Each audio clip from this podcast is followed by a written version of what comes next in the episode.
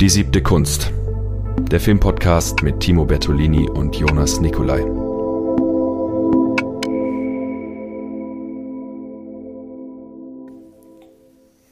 Welches Bier trinkst du heute? Ich trinke heute ein Norlands Guld, das ich aus meinem Urlaub in Skandinavien mitgebracht habe. Und äh, es ist ein sehr gutes Bier mit 5,3 Prozent. Und das kann man sich doch auch mal schön in einer neuen Podcast-Folge nach der Sommerpause genehmigen, von der ihr nichts mitbekommen habt, weil wir fleißig vorproduziert haben. Aber es ist jetzt die erste Folge von Die siebte Kunst. Ähm, sozusagen nach den vier Wochen Sommerpause, die wir jetzt beide hatten. Genau. Und dann starten wir damit rein. Prosit. Und wie schmeckt's? Nach Urlaub.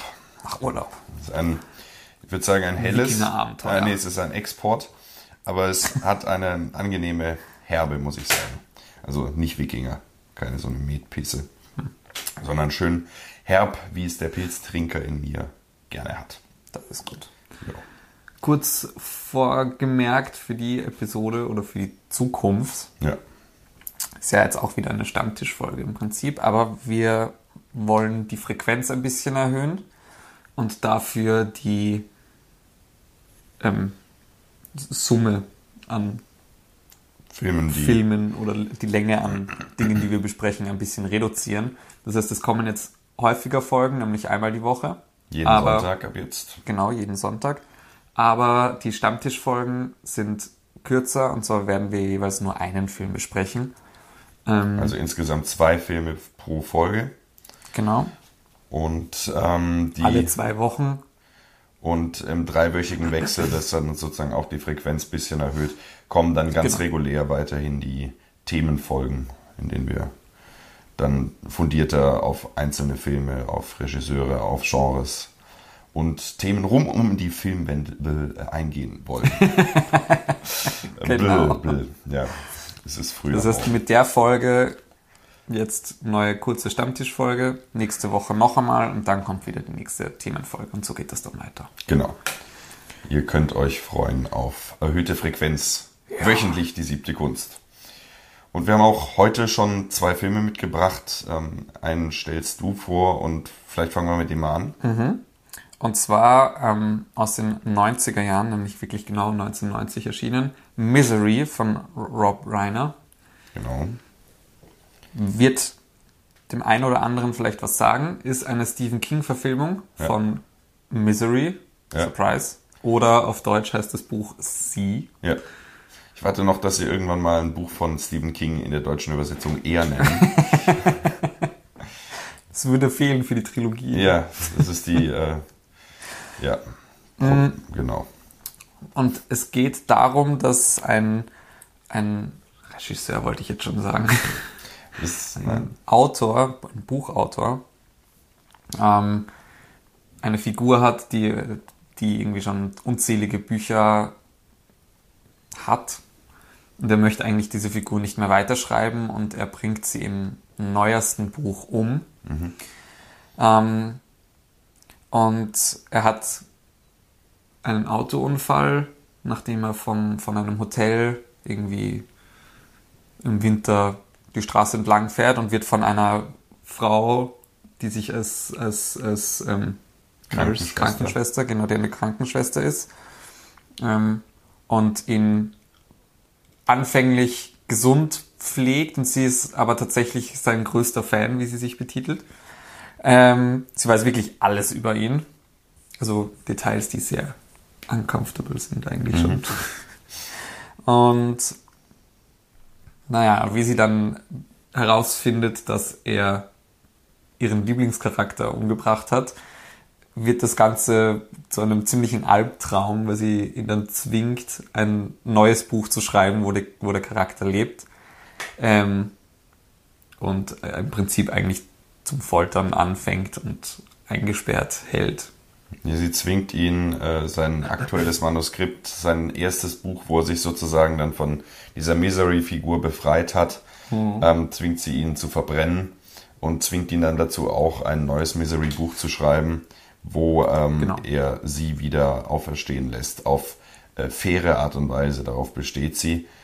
Ähm, das ist, äh, weil er lässt sie einfach im, in diesem Manuskript dann wieder le äh, lebend sein. Und sie sagt, es muss ja schon schlüssig sein und anschließen an das Buch davor. Ja. Es muss ein fairer Übergang sein. Nicht wie in den Serials äh, im, im, Kino, wo dann irgendwer stirbt am Schluss und dann, ach, er ist doch nicht gestorben in der nächsten Folge. Eine Alternative wäre gewesen, dass es so gemacht hätte wie Arthur Conan Doyle. Der hatte ja dann auch keinen Bock mehr auf Sherlock und hat ihn dann umgebracht, mhm. wo es auch einen globalen äh, eine globale Rebellion gegeben hat dagegen gefühlt. der hat ja dann einige Jahre später nochmal Geschichten geschrieben. Ähm, aber er hat den Tod nicht revidiert, sondern er hat einfach gesagt, na, das sind halt Geschichten, die davor passiert sind. Ja. Ja, es ist äh, ein Phänomen häufig, glaube ich, was auftritt, wenn wir auch an äh, Karl May denken, der Winnetou auch irgendwann sterben lässt. Ähm, George R. R. Martin lässt äh, Hauptfiguren ja regelmäßig äh, sterben. Und äh, also was, was sich da schon andeutet, ist, glaube ich, ähm, das Wesen äh, des Buches, nämlich, dass das Ganze eigentlich eine sehr intelligente Reflexion ist auf ähm, äh, das, auf das Verhältnis zwischen Künstler und seinem Publikum. Also mhm. ähm, was für Anforderungen stellt ein Publikum, denen man gerecht werden muss, zum Beispiel. Ähm, also auch, auch, bei George Martin zum Beispiel, der seit Jahren nur noch gehört bekommt, ja, hör auf, andere Sachen zu schreiben oder dich um die Serie zu kümmern, sondern schreib dieses scheiß Buch endlich fertig. Mhm. Ähm, und man mittlerweile das Gefühl hat, allein nur deswegen hat er immer weniger Lust drauf. Ja. Ja, genau. Also, äh, und das ist natürlich hier im Film nicht in dem Ausmaß möglich, wie es äh, im Buch passiert. Im Buch gibt es ja ganze Passagen äh, aus äh, Misery, aus diesem Manuskript und dann mhm. auch eine ungeschriebene Fassung und so weiter. Und dann wird da eigentlich das Schriftsteller-Dasein in so einem Extremszenario äh, sehr gut charakterisiert und was es eigentlich heißt, worauf es ankommt ähm, welchen, welche Erwartungen will man brechen, welche Erwartungen will man erfüllen.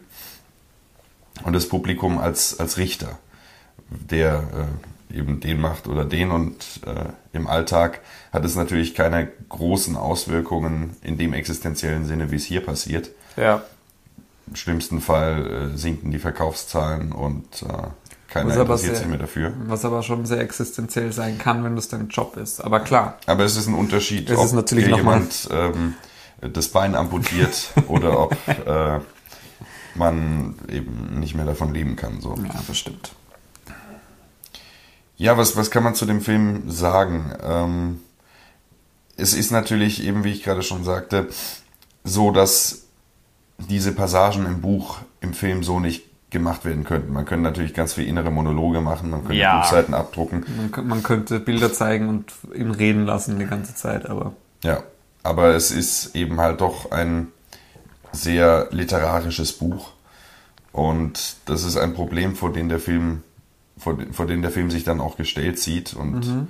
vor dem er sich behaupten muss. Ich weiß nicht, wie du ähm, das beurteilst. Wir haben beide beides gelesen, bitte, wie gesehen. Ähm ich meine, ich habe die Erfahrung mit, mit King-Verfilmungen überhaupt schon gemacht. Witzigerweise, früher war ich ja so voll auf, ja, wenn der Film nicht das, wie das Buch ist und da das Detail ist nicht so wie im Buch und das ist deswegen alles scheiße und bla bla mhm. bla. Mhm.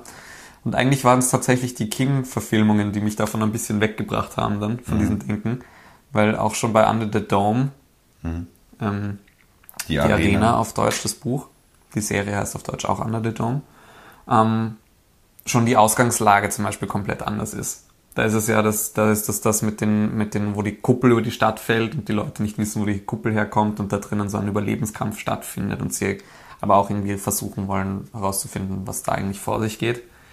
Ähm, und die Hintergründe davon sind komplett anders in der Serie und in dem Buch und auch schon von Anfang an die Charakterkonstellationen sind ganz anders. Also die Charaktere sind zwar dieselben, mhm aber ähm, es gibt dann so Feinheiten wie ähm, ganz am Anfang im Buch, kann ich mich noch erinnern, gibt es einen Charakter, der ein Mädel umbringt. Ich weiß nicht mehr, wer oder wie oder was, wurscht, aber ähm, die sind zum Beispiel in der Serie zusammen und die lebt auch lang. Mhm. Also die stirbt nicht innerhalb der ersten 80 Seiten von 1100, sondern die hat eine wichtige Rolle in der Serie und solche Sachen sind, die sie umgeändert haben, Mhm. was es dann doch nochmal ganz interessant macht und einfach zu was anderem mit demselben Kern und ich finde, Misery hat das auch ein bisschen so. Genau, es ist wichtig im Prinzip zu erkennen, was ist das Wesen der Vorlage und Genau. das dann mit den Mitteln des jeweils anderen Mediums, in dem Fall Film, äh, herauszuarbeiten Genau. und vielleicht zu intensivieren oder einen anderen Akzent zu setzen. Klassisch bei Stephen King, er mag die Verfilmung von Misery natürlich nicht. Er mag die Misery-Verfilmung nicht und er mag die Shining-Verfilmung nicht. Und das sind so mit die besten, die ich kenne. Also ich habe jetzt so Sachen wie Cujo noch nicht gesehen. Dr. Sleep liegt dann. Ja, okay, alles klar. Dr. Sleep mag er, na gut. Ja, auch nicht sein stärkstes Buch, aber Ja, aber das ist halt an seinem Buch dran. Ja. Und ähm, ich, ich, ich finde den Film auch großartig, aber ich verstehe natürlich auch diesen Kritikpunkt. Also ich habe jetzt mit jemandem gesprochen, der meinte, das Geniale an diesem Buch sei ja, dass äh, die ähm, Ermittler, die sich um sein Verschwinden kümmern, weil er ist ja dann vermisst und niemand weiß, wo er ist, ähm, dass die im Buch extrem spät auftreten, äh, während sie im Film eigentlich so parallel und jeweils alternierend mit der Handlung, die sich da in dem Haus von der Annie Wilkes So ein bisschen, ja. ja, ähm, äh, dass es so abwechselnd stattfindet und man auf die Weise natürlich so eine Thriller-Logik da drin hat. Also Täter, Ermittler werden gleichzeitig bei ihren Machenschaften gezeigt. Das ist ja, Es ist ja auch so grenzwertig ein bisschen ein Horrorfilm. ja, ich würde sagen, das ist äh, ein äh, Thriller. Es ist so Psychological Thriller eher, ja, voll. Weil, also abgesehen davon, dass die Gewalt im Vergleich zum Buch doch nochmal abgeschwächt wurde, Ja, ja. bei einigen Szenen. Ja, im Buch wird ihm der Fuß amputiert, im Film wird er halt, äh, wird ihm Gebrochen. halt, äh, ja genau. Ich meine, es hat schon auch einen Effekt für den Film, aber es ist halt, also man hat schon versucht, das ein bisschen abzuschwächen und da passt das schon auch rein, dass irgendwie der Unterschied zwischen dieser Trostlosigkeit und dieser Hoffnungslosigkeit, dass auch wirklich nur diese zwei Charaktere im Buch vorkommen, ähm, zu dem, dass da irgendwie ein, ein Spannungsbogen entsteht, dadurch, dass man den Thrill hat, ob jetzt der, ob jetzt der, also ob die Polizei jetzt rechtzeitig kommt und den rettet oder nicht. Das nimmt den Horror ein bisschen raus, das macht dafür eben den Spannungsmoment nochmal mehr aus, aber ich glaube, dass das schon irgendwie mit vielleicht eine Intention war, nachdem der ja auch ab 16 freigegeben Ja. ist. Na gut, es ist natürlich auch ähm, wahrscheinlich, was jetzt die äh, Gewalt angeht, nicht das härteste Stephen King Buch.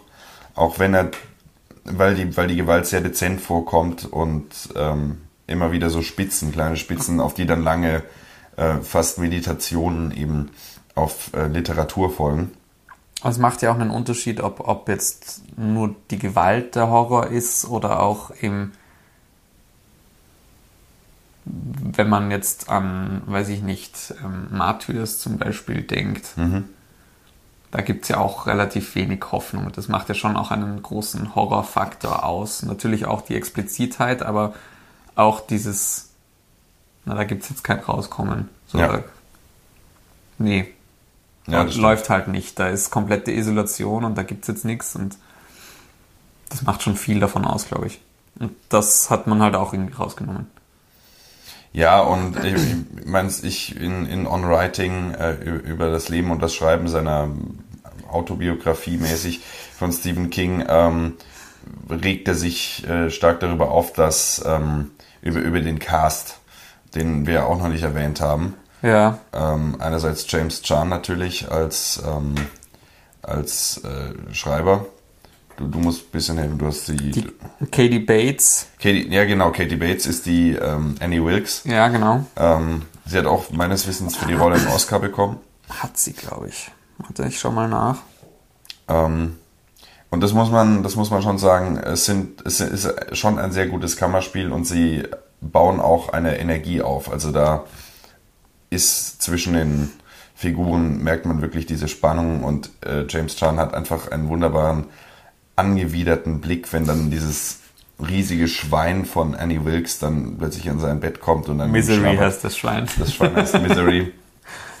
Sie ist sein Number One Fan und hat auch so einen Altar aufgebaut mit, mit seinen Büchern und so weiter. In jeglicher Ausgabe. Ja. Und äh, Nur kurz, ja, sie hat den Oscar gewonnen für Misery. Als Best Actress in a Leading Role. ja, 1990, logischerweise. logischerweise. Ja, nee, also das, das muss man schon sagen, ist äh, großartig. Und ich verstehe auch ehrlich gesagt Kings Abla Ablehnung von James Chan nicht an der Stelle. Ähm, vielleicht. Er macht das gut, finde ich. Ja, vielleicht ähm, passt ihm das Gesicht nicht. Vielleicht hätte er sich jemand gewünscht, der ähnlich markante Gesichtszüge wie er hat, während James Chan ja eher ein weiches, rundes Gesicht hat. Zumindest im Alter.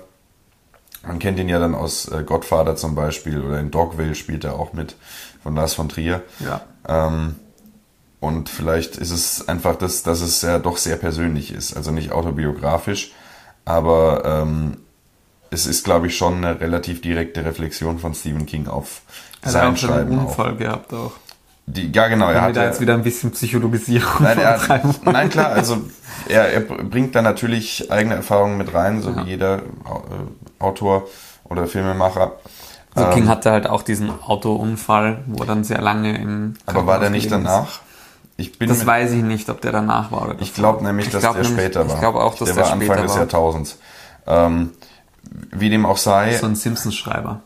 ja, Alles, was er schreibt, passiert ihm dann. ja, ähm, also was ich sagen will, ist, ähm, dass für ihn das, glaube ich, schon ein sehr persönliches Werk ist auch. Und dass man dann bei solchen Details vielleicht sensibel ist oder sensibler reagiert, als das äh, dann das Publikum macht.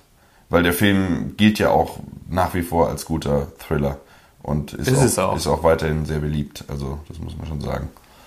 Dass äh, das auf jeden Fall eine Empfehlung ist. Hast du, ich schaue es gerade nach, hast du zufällig eine Ahnung, wie viele Bücher der Typ mittlerweile Über geschrieben hat? 50, ich glaube um die 60. Da steht gerade über 65 Novels slash Novellas. Mhm.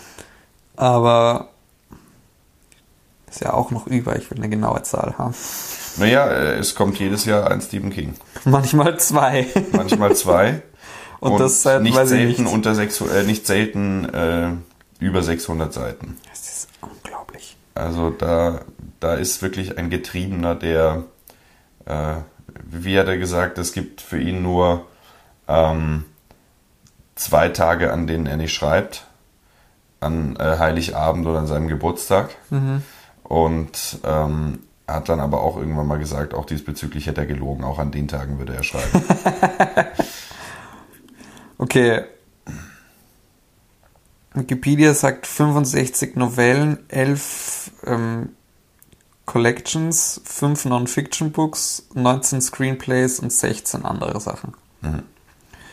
Und über 200 Kurzgeschichten.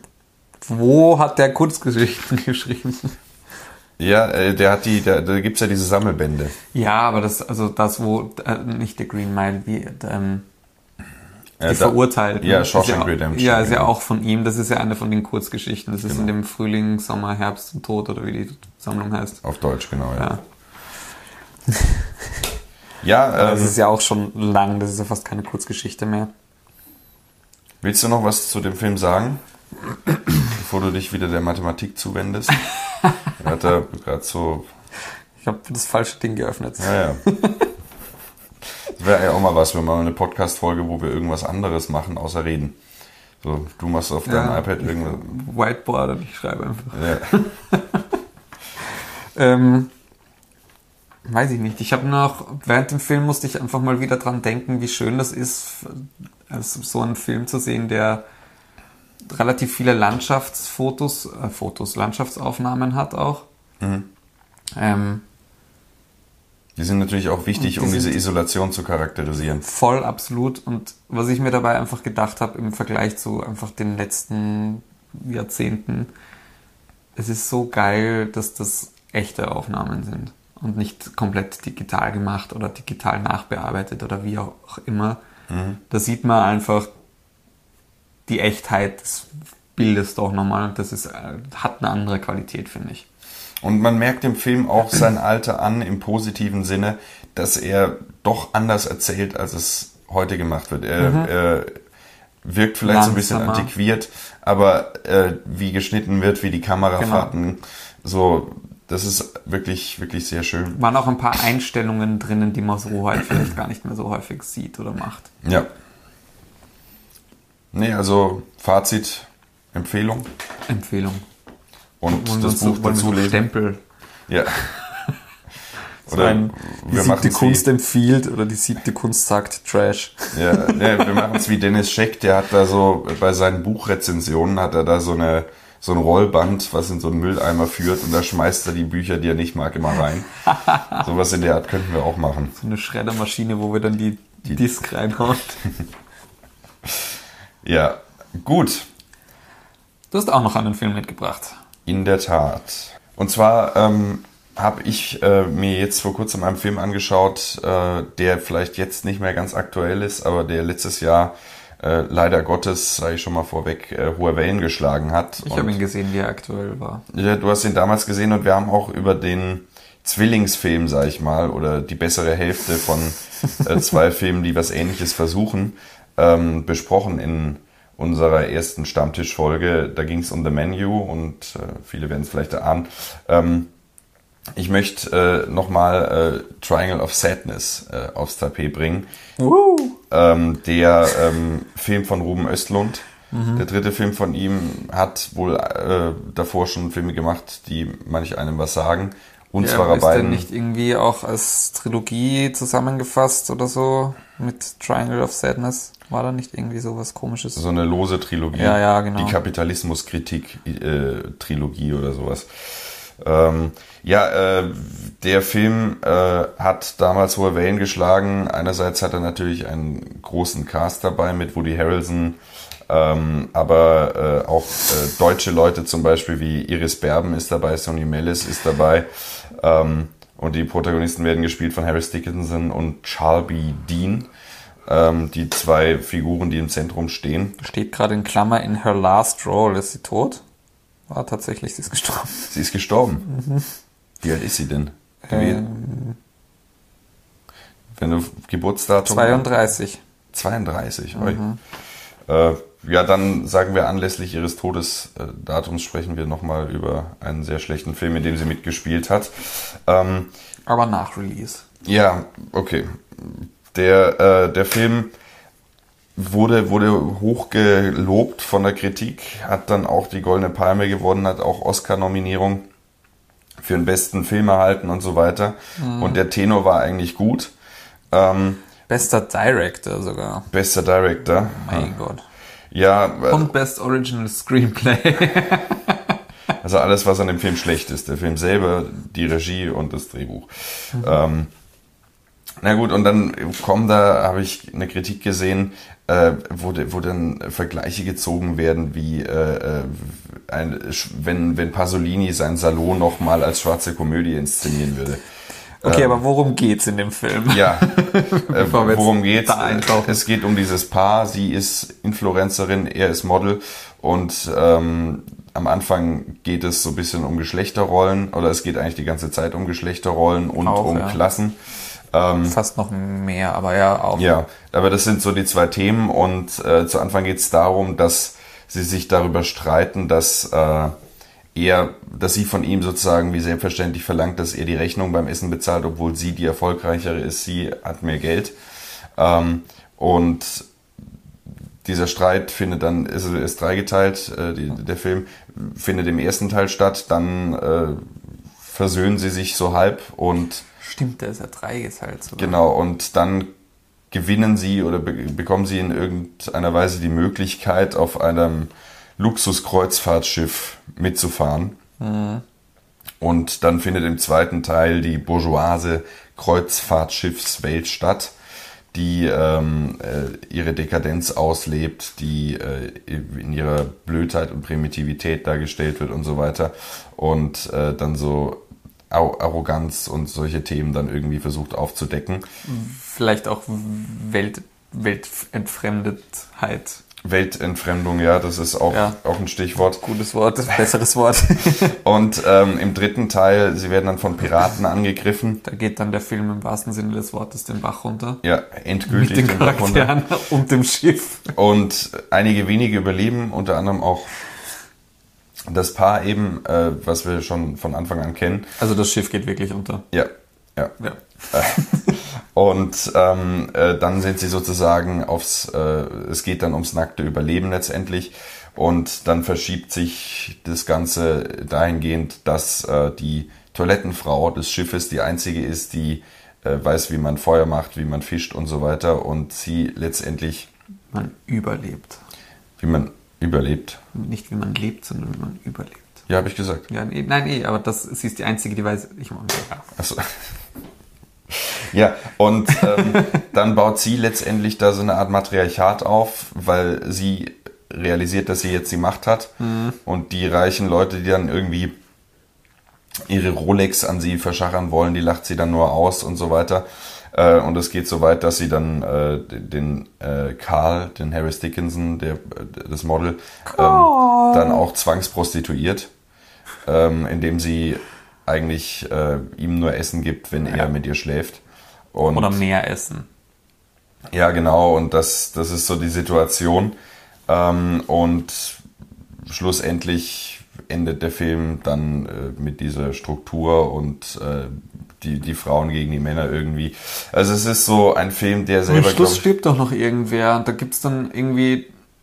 Na, Irgendwer findet dann einen Lift, genau, da ist dann irgendwo auf der Insel ein Lift zu irgendeiner Bank. Und der ja, beziehungsweise oder symbolisch für das Rauskommen wieder in die, in die heile Welt Ja, genau. sein soll, keine Ahnung. ähm, Und dann gibt's da irgendwie einen Fight, weil die eine, die, die neue Herrscherin sozusagen, das nicht will. Genau, sie und die Jaja äh, stehen natürlich logischerweise im Konflikt, weil Jaja und Karl sind ja immer noch ein Paar und so Genau. weiter.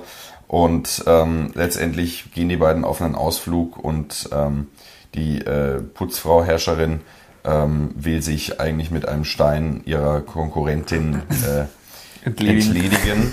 ähm, und in der letzten Szene der Film hört dann offen auf, indem ähm, ihr äh, dann das Angebot gemacht wird, äh, dass sie in der Welt draußen ihre Assistentin werden könnte. Also die Putzfrau Jajas Assistentin werden könnte.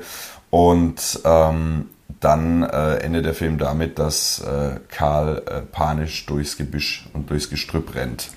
Stimmt, diese furchtbar, wo man sich dann auch denkt, okay, und jetzt? Ja, also der Film versagt ihm nichts und nachdem er, ich, man merkt es vielleicht auch schon an meinem holprigen Nacherzählen der Handlung, dass es so ein bisschen unausgegoren ist, will da alles irgendwie reinstopfen und teilt es dann irgendwie in drei Teile auf. Ähm, und es ist alles so ein bisschen unklar eigentlich. Ja. Worum geht es äh, sozusagen auf der Metaebene? Das ist eigentlich das Interessante daran, ähm, dass letztendlich diese Kapitalismuskritik, eine nichtssagende Worthülse, Kapitalismuskritik, äh, Gesellschaftskritik, das sind so die zwei äh, Begriffe, die sich äh, Östlund da auf die Fahne geschrieben zu haben Ja, scheint. vor, vor allem dieses Thema von in Wirklichkeit die kleinen Leute, die, die wirklich die Macht haben. Wenn, weil das sind die, die eben überleben können, die wissen, wie es, was es, was es braucht und die sind nicht eben vom Geld abhängig. Ja, ich finde, man- kann da äh, gerne auf Wolfgang M. Schmidt verweisen, der dann äh, Marx Theorie, äh, äh, ursprüngliche Akkumulation und so weiter das zurückführt und da zeigt, dass äh, Östlund in seiner Kapitalismuszeichnung auch überhaupt nicht präzise ist. Was mich aber extrem stört an diesem Film und deswegen würde ich ihm auch äh, das Attribut widerlich ähm, mit äh, aus, aus tiefster Brust sozusagen an, anhaften. Können wollen. wir das jetzt zu neuen Scale machen? Schlechter als Triangle of Sadness. Nein, widerlicher, widerlicher. Widerlicher, okay. Ja. ähm, weil das Problem ist, in dem Film wird natürlich gekotzt und geschissen. Äh, Sunny Mellis, äh, Brechdurchfall und so weiter. Ah. Und es findet eine große Kotzerei statt, weil das Schiff in, ähm, äh, in stürmische Gewässer gerät und dementsprechend viele seekrank werden. Das Captain's-Dinner wird dann gebrochen durch diese große Kotzerei. Wenn man es ihm wohlwollend, ähm, äh, wohlwollend könnte man ihm attestieren, es ist eine Hommage an äh, ähm, äh, The Meaning of Life von Monty Python. Ähm, wenn man äh, ehrlich sein wollen würde, dann könnte man sagen, es ist ein Abklatsch dessen, was Monty Python äh, besser gemacht hat, 30 Jahre davor. Und ähm, Ja, und Das- es ist auch, es ist auch, also auch wieder diese, diese oberflächliche Kritik von wegen, ja, selbst die Superreichen, wenn man genau hinschaut, sind die auch genauso von ihren Instinkten abhängig wie alle anderen auch. Ja, ja toll. Klar gehen Superreiche auch scheißen und jetzt, Ja, ich, mir fällt da eine Anekdote an. Mein Großvater hat mir mal erzählt ähm, von äh, einer sehr strenggläubigen Katholikin ähm, und irgendwer äh, hätte sie dann gefragt, provo provozierend, ob der Papst eigentlich auch auf die Toilette gehen würde. Und ihre Antwort ja, aber nicht so oft. So, für solche Leute ist dieser Film vielleicht in irgendeiner Form provo provokant, aber keine Ahnung, diese Frau, keine Ahnung, wie alt die damals war, wir reden äh, von einer Zeit, wo in der 50er, 60er Jahre sowas. ja, Ähm, ja, und Frauenscheiße riecht nach Rosen. ja. Nee, also, ähm, was, Ah.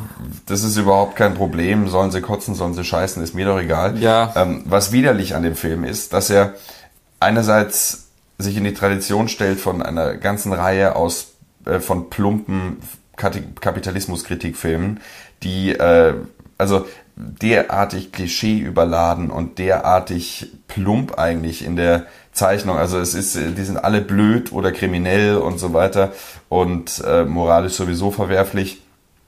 Und es, also es ist so wie ähm, äh, Eulen nach Athen tragen, so ein bisschen ist das Sprichwort oder so, keine Ahnung. Äh, das allein das schon mal irgendwie im zweiten Teil einen so ein bisschen stöhnen lässt und denken, ja gut, da ist mal wieder jemand ganz subversiv unterwegs. Ja. Ein Ähm, Film, der auch dieses Jahr sogar rausgekommen ist, noch in, bei uns in den Kinos. Mhm. Wahrscheinlich eh schon wieder jeder vergessen, zum Glück. Ähm, der das auch ein bisschen hat, war ja Babylon. Ja, genau, genau. Wobei ich Babylon dann doch nochmal äh, besser finden würde, weil es da dann um dieses Ja, ja, da von geht's auch, Exzess da und geht's so in weiter. Wirklichkeit um was anderes und eh genau dieser Exzess und, aber auch, auch der ist einer von diesen ganzen, schau wie Ja. kapitalistisch ich, also wie viel Kapitalismuskritik ich nicht machen kann und wie schlau ich nicht bin. Ja, und das ist, glaube ich, auch ein Film an eine selbstherrliche Kunstwelt, die äh, sich einbildet oder eine, ähm, eine äh, ähm, Kulturindustrie, die äh, sich einbildet, ja, ach so individuell, anders, subversiv, systemkritisch zu sein. Woke zu sein. Vogue zu sein. Und äh, wenn man sich dann das ganze Ding letztendlich anguckt, ist es nichts anderes als plumpe Selbstgefälligkeit. Und das ist erst der zweite Teil. Jetzt kommen wir zum dritten Teil.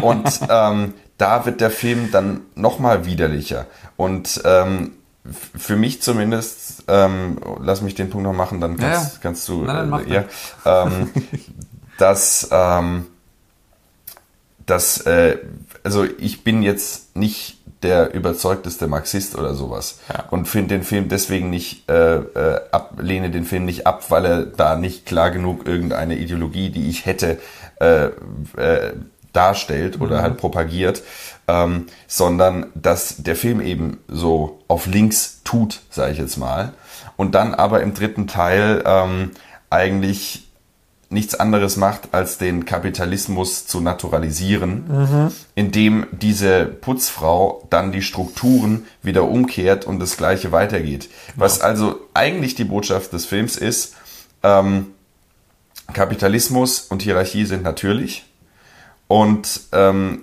jeder, der oben ist, ist so und das hat nichts mit den Leuten an sich zu tun, äh, sondern ähm, es ist einfach natürlich und menschlich, dass Menschen, die die Möglichkeit haben, andere beherrschen, ausnutzen, unterdrücken und äh, selbstherrlich sich dann in irgendwelchen Raffinements äh, er- ergötzen.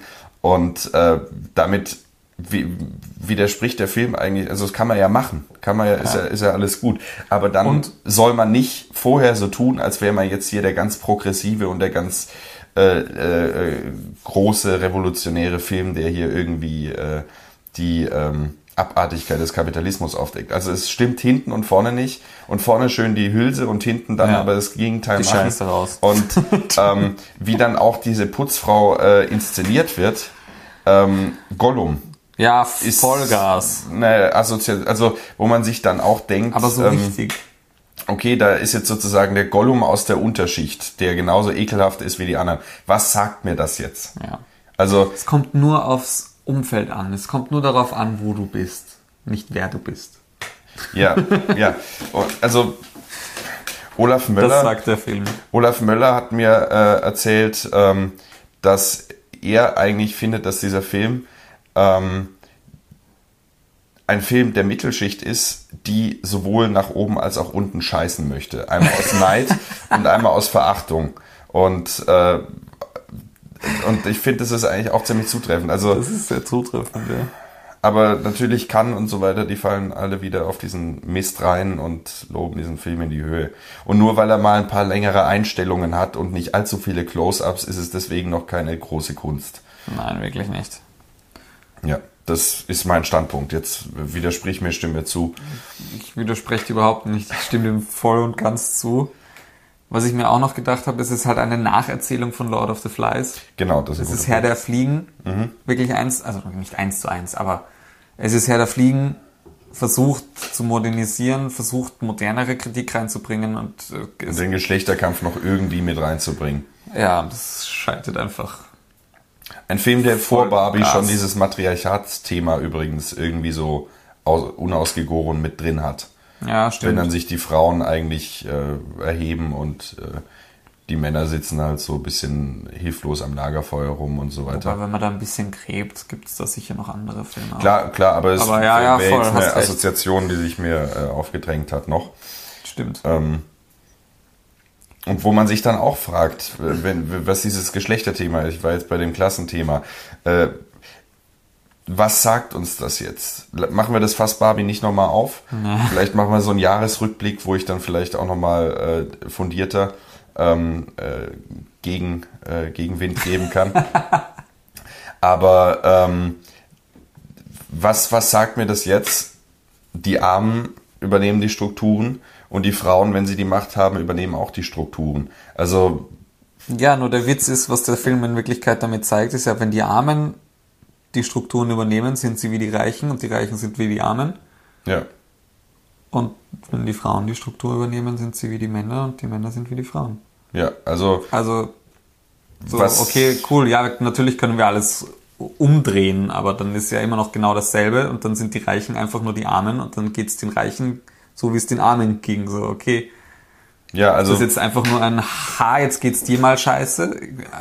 Cool, aber also das ist absolut weder erwachsen, noch künstlerisch, noch schlau gedacht, noch irgendwas. Das ist edgy badge, jetzt hat's dich hinkaut. Das Ja. ist Kindergarten. es ist, ja, ähm, also ein, eine große Nebelkerze, ein äh, cineastischer Durchfall. Ja. Im wahrsten Sinn des Wortes. Ja, Aber ich, was ich schon noch dem Film ein bisschen zugute halten muss, ist der erste Teil. der erste Teil ist gut. Also da, wo sie noch am Schiff sind, das macht richtig das ist der zweite Spaß. Teil. Das ist der zweite Teil. Ist das der zweite? Ja. Na, Doch. Echt? Es gibt den ersten, das ist davor, wo auch diese ganzen Aufnahmen aus dem Trailer drin sind mit, mit dem, mit dem Show Me Your Triangle of Sadness und so weiter und diese, Ach so, ähm, ist der so lang? der geht zweieinhalb Stunden. Das ja. kann ich mich gar nicht mehr daran erinnern. Auch viel zu lang. Nein, es gibt Aber, diese Passagen. ja, also und wäre dieser diese- letzte Teil nicht da, könnte man sagen, okay, Bis zu dem es Moment- ist eine mäßige Kritik daran, weil es gibt, es gibt ja, Ja. gute Szenen, wie dann, äh, wo, ähm, Dieses Gespräch von Woody Harrison und dem, dem Schiffskapitän zum Beispiel. Woody Das Harrison ist der Schiffskapitän. Du meinst diesen, Okay, den anderen, den Russen, der der Typ, der mit. Scheiße Geld ver, äh, ja, genau, äh, die zwei, die sich dann gemeinsam ansaufen. Genau. Das ist geil, wie sie dann noch in den Wagen... Das Aber macht Spaß und dann haben wir einen schönen Metal-Song und Sunny Mellis kackt Ja. und scheißt gleichzeitig und rutscht durch die, ihre eigenes Zeug. Das ist großartig. Aber ähm, und ein, eine gute Szene hätte ich auf jeden Fall noch, die dann auch vielleicht äh, in einem anderen Film sehr intelligent gewesen wäre, Mhm. wenn Sunny Mellis ähm, ein, äh, das ganze Schiffspersonal äh, dazu zwingt, sich auch mal zu entspannen. Dann muss das ganze Schiffspersonal in einem wahnsinnigen Stress ihr, ihre Sachen liegen lassen und schwimmen gehen. Ja. Und diese, wir müssen diese das große Dinner am Abend eigentlich vorbereiten Ja. und sie ist so, ja, nein, wir gehen jetzt alle gemeinsam schwimmen und alle sind so, okay, du spring und dann geh weiter arbeiten. Wir Ja. müssen jetzt. Also so eine Zwangsbeglückung, so ähm, auch dieses ähm, äh, diese über dieses dieses gönnerhafte, so jetzt komm hier, darfst Ja, auch voll. mal, darfst auch mal am Eis nuckeln oder sowas. Also in Wirklichkeit will man es gar nicht. ja, eben das das ist finde ich zum Beispiel schon gut und der, der, der erste Dialog über das Trinkgeld, da, da da entsteht eine er- Intensität, das, das macht Spaß. Aber ähm, gerade hinten raus, also der Ja. dritte Akt ist Also ab dem Moment, wo diese Schiffspiraten kommen und das Schiff in die Luft fliegt, ist der Film im Arsch. ja. Und ich glaube aber, ich glaube aber zeitlich, dass das tatsächlich ein relativ großer Teil des Films ist. Aber also ich glaube nicht, dass die drei Teile gleich lang sind auch. Drei Akte, wie du es nennen willst. Ich bin nicht sicher, aber ich Ich glaube, glaube, dass das eher 50-50 ist. Die der erste Akt ist 40 Minuten. echt doch so Der lang? zweite Akt geht eine Stunde und der dritte geht auch so um eine Stunde. Echt Ja. doch, okay. Also, Naja, hat sich nicht so angefühlt. nee, also, der, der, ja, also der Film ist definitiv auch zu lang und Vergleiche mit Salo zu ziehen ist an der Stelle, ich habe den Namen mir nicht jetzt nochmal rausgeschrieben und, aber wie missverstehen kann man Pasolini bitte, dass man diesen Film auch nur in einem Atemzug äh, sich zu erwähnen traut ähm, mit, mit äh, Salo. Also Ja. Gut, Salo, anderes Thema nochmal. Da gibt's ja auch äh, unterschiedliche Auffassungen. Ja, aber trotzdem, also es ist, hat. Ja, Also der Schluss, den sehe ich auch nicht. nee, und ich, also vielleicht kann man resümieren, wir sind dann auch eh gut in der Zeit. Ähm, warum jetzt dieser Film nochmal, dass man sich vielleicht einfach nochmal diesen, diesen Impuls aufnimmt und sich diesen Film nochmal anschaut und überlegt, was da eigentlich äh, drin steckt und wo, wo die Widersprüche sind, weil Gerade wo das Thema immer größer wird und immer öfter sowas passiert, das ist so un unausgegoren ja, ist. lieber The Menu schauen.